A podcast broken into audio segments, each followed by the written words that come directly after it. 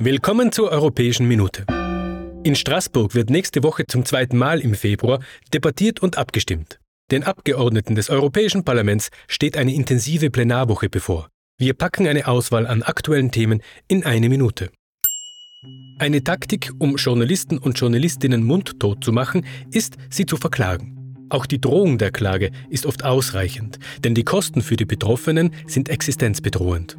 Die Abgeordneten wollen nun bei länderübergreifenden Fällen Sicherheitsvorkehrungen treffen. Unbegründete Klagen sollen damit frühzeitig abgewiesen und die Meinungsfreiheit gewährt bleiben.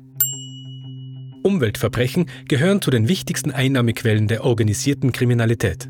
Illegaler Holzhandel oder die Zerstörung von Ökosystemen fallen zum Beispiel darunter.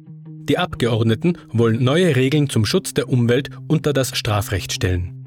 Damit drohen den Kriminellen Gefängnisstrafen und hohe Geldstrafen.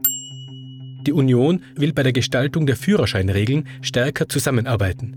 Die Abgeordneten schlagen vor, dass die meisten Führerscheine alle 15 Jahre aktualisiert werden sollen.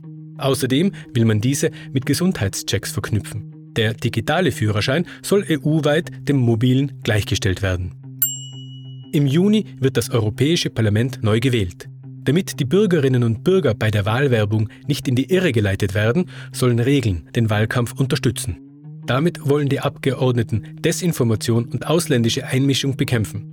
Es soll klar erkennbar sein, wer wie viel für die Werbung bezahlt hat. Werbesponsoring vom Ausland wird ab drei Monate vor der Wahl verboten. Das war die Europäische Minute, eine Sendung des Europäischen Parlaments. Wir wünschen einen schönen Tag.